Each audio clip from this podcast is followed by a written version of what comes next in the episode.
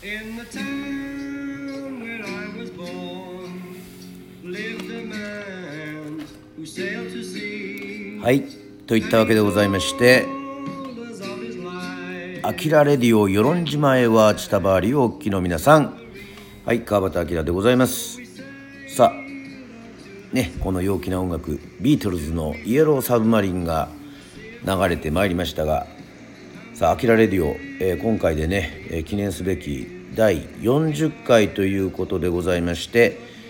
ありがとうございます、えー視聴者ラジオリスナーもね、えーちょこちょこと、えー順調にあの増えていっておりましてありがとうございます。さあ本日はですねなんでビートルズをかけたかといいますとねザ・ビートルズといえばロック界の革命児。ね。革新的グループでございます。ね。本当ビートルズがいなかったら音楽どういう風になってたか。まあ私自身もそういう風に思いますけどもビートルズを愛した男。ね。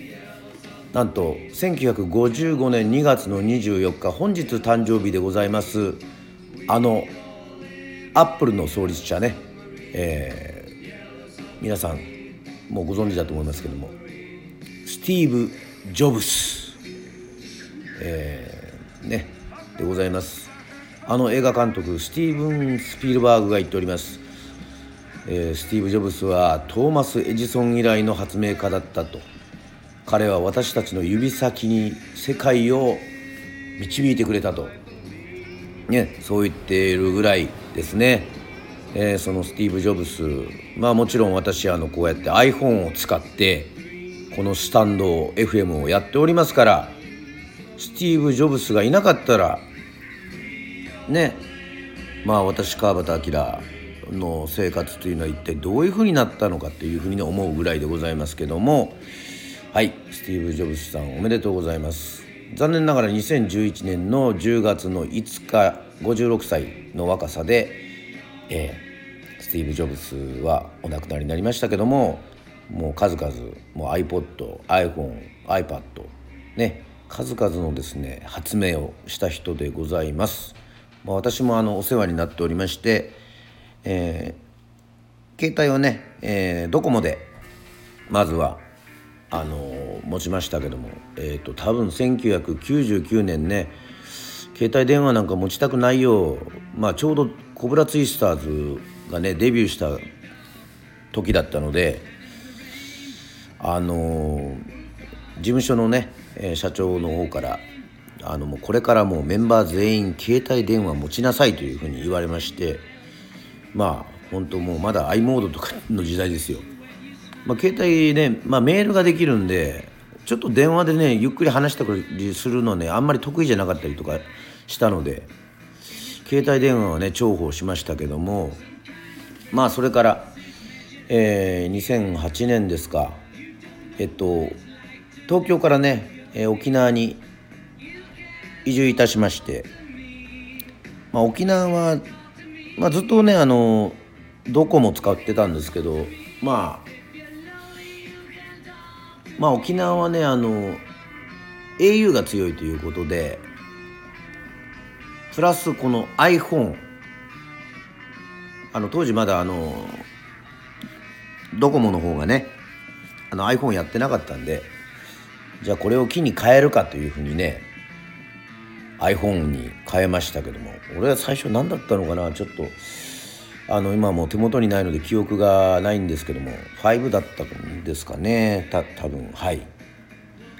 それからあの幻の最初に出た SE とかもね、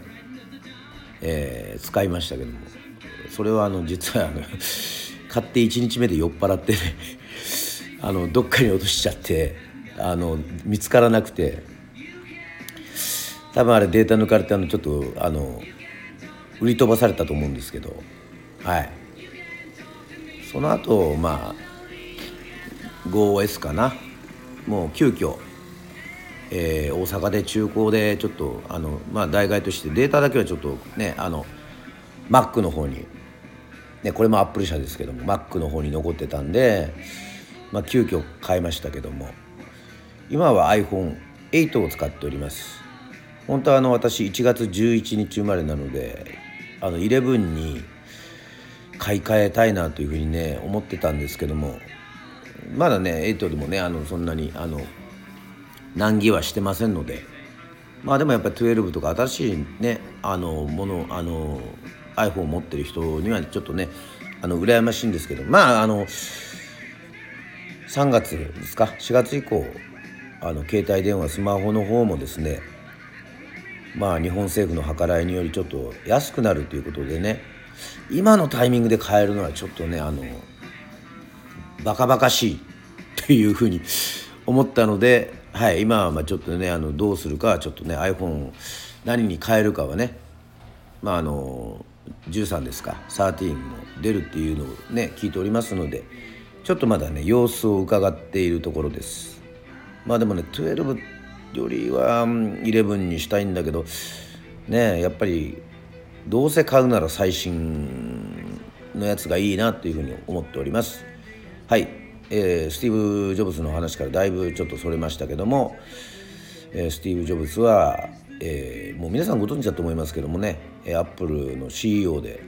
えー、1ドル給料が1ドル世界で最も給与の安い最高経営責任者というふうにね言われておりましてですね数々の名言を残しました。はい。まあ素晴らしいですよね。えー、まあこういうね格言とかも好きなんですけども終着点は重要じゃない。旅の途中でどれだけ楽しいことをやり遂げているかが大事なんだ。もう素晴らしいですね。ずっとねあの旅をしたいというふうに思っている私としてはこの言葉は本当胸にきますね。そして海軍に入隊するより海賊でいたいっていうまあすごいじゃないですか。もうワンピースですねこれは、えー、シンプルにするのするのは複雑にするより複雑にするより難しい。なるほど。シンプルイズベストということですね。はい。そして毎日を人生最後の日だと思っていればいつか必ずその日は来るだろう。はい。もう本当にそういうのを体現した方ですよね、えー、最後の最後まで、ね、56歳という若くして死ぬまで本当に日々を、ね、一生懸命生きてその発明そしてそれでね世界中を驚かせたということでございまして。まあそれとあの類似するんですけどもし今日死ぬなら今日やろうとしていることを本当にやるか。そしてその答えがノーである日が続いた時は何かを変えなきゃいけないんだって分かったよ。ってね。素晴らしいですね。またやりたいことをやらないなんて理由はどこにもないと。うんすごい。一つのことを一生やり続けられると確信する日が来ると。もう最高でございます。もうこれはもうロックの歌詞と言ってもいいぐらいじゃないですか。はい。そして「Stay Hungry」「Stay Foolish」これも超有名な言葉ですね。ハングリーであれ愚か者であれ。はい。ということでございます。このスティーブ・ジョブズのね言葉を胸にねこうちょっと自分に喝を入れたい時はスティーブ・ジョブズのね言葉をねやっぱこう口に出して実際言ってみるっていうのもねまたこう日々大事なことかもしれませんけどもまあこの、まあ、人によってはねあのその iPhone じゃなくてねあの別の使ってるとか、まあ、それはそれ全然本当それぞれでいいんですよ。まあ私やっぱりちょっと音楽やってるんでそのたまたまやっぱりコンピューターが Mac というね、えー、そういう導入でまあそれこそあのまあ iPhone にしてるのもそういうことなんですけどもまあねあの自分のねそういうちょっとねルーツをたどるとねあの実はねあの私あのねあの秋葉原に行ってねあの両親と一緒にですねパソコンに興味がありましてねあの買いに行ったんですよ。当時はあれはナショナルかな？NEC えっ、とちょっとすいません。あの PC8001 M2 っていう機種を買いまして。当時はですねフロッピーディスクじゃなくてあのカセットテープでねデータをやりたりするっていうことでまあファミコンもそうなんですけどスーパーファミコン。ね。えー、っとその流れでですね是非あのパソコンでゲームもしたいということでございましてまあ懐かしいと思う人もいると思うんですけども「信長の野望」とかね「ポートピア殺人事件」とか。はい。ね当時パソコンでまた世論でねそうやってまあちょっとあの贅沢をできるその他にあの FM7 普通富士通の FM7 はあの茶花のねあの友達の長野くんがね持ってたんですけどもまあ私はあの PC8001 マーク2で、はい、ゲームやっててまあまあねそれでねあの IO とか ASCII とかねえっとそのパソコン関連の本をね結構読んでましたよ。それであのあのコロコロコミックにあるあのゲームセンター嵐っていう漫画あるじゃないですか。皆さん覚えてますか？炎の駒とかねムーンサルトと。あの少年がですねあのゲームでインベーダーゲームに入りましたよね。あのインベーダーゲームとかであの敵を倒すっていうね。あのちょっとプロゴルファー猿的なこういうあの展開を持ったあのゲーム漫画「ゲームセンター嵐」ね。っていうのがあってすごく影響を受けてね。そのゲームセンター嵐を書いたあの作家さんがですねえっとそのパソコンの入門編みたいなね漫画を書いてたんですよ。はい。だからそのゲームセンター嵐くんがナムコに行ってこの会社に行ってねあのそのゲームの作り方とかそういうのをリポートするっていう、まあ、パックマンとかボンバーマンまあ前ナムコだったかな。それを見た時にねあの本当マジでね要はねゲーム開発者になりたいと思ったんですよね。はい。それでねノートにね自分でねあの縄文時代とか奈良時代の あのキャラクターっていうか、はい、あの弥生時代の埴輪がね主人公でそうやってあらゆる時代をこう旅するようなそういうゲームをね絵でね実際描いたりとかしてねはい。うん。なんかそういうデザインあのノートとかな今出てこないかな。まあだからそういうのでねちょっとこうベーシックとかマシン語とかそういうのもね徐々にこう覚え出しましてマジでねそのゲーム開発者みたいな風にななりたかったんですよね。それこそもうねコーエーとか、まあ、あるじゃないですか。その信長の野望とかを作った人たちとかね。そういうのに憧れまして。はい。マジでそのゲームのデザインをノートに書いてたんですけどこれがねひょんなことにですねこのパソコンにねその買った PC8001 マーク2今でも思い出しますよ。あのねちょっとねびっくりする話するんですけどね世論のゴキブリってちょっと大きいんですよね。はい。よく鉢巻き締めてるっていうふうに。あれ茶羽なんですかね大和ゴキブリなんですかねちょっと分かんないですけどそのねパソコンってね熱持つじゃないですかずっと使ってると。実はねそのパソコンにねゴキちゃんがね、まあ、あえて皆さんあの想像すると嫌なんでゴキちゃんがねあの入っちゃってねパソコンがぶっ壊れたっていうねほんとね漫画みたいな話。これこそ 漫画じゃねえかっていうあの話があって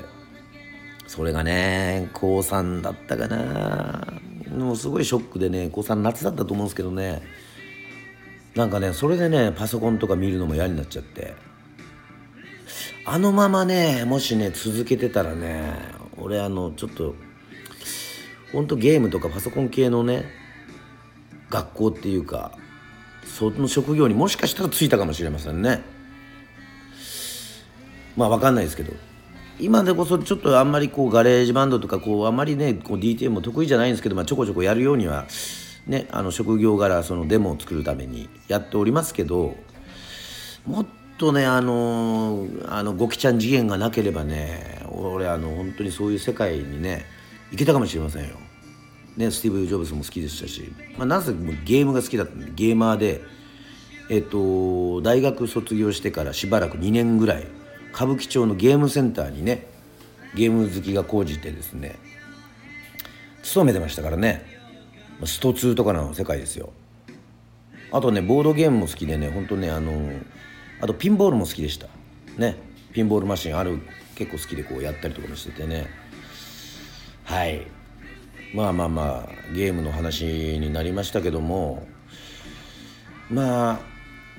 結構あのパソコンの事件がなければちょっと理数系の方にね行ったんでしょうか。まあ今はねあの、まあ、昔から本が好きで、まあ、文系で良かったとは思いますけど。まあね。それで作詞とかもできるわけですから、まあ、人生バランスがね、まあ、大事だとは思うんですけどもはいといったわけでございまして本日の「アキラレディオ」はスティーブ・ジョブスの誕生日を祝いながらビートルズを聴きながらはい私がかつてゲーマーだったっていう話をね、えー、しました。はいといったわけでございまして第40回も楽しく私は放送ができました。はいまた次回も皆さんお楽しみください。それでは「アキラレディオ」でした。バイバイ。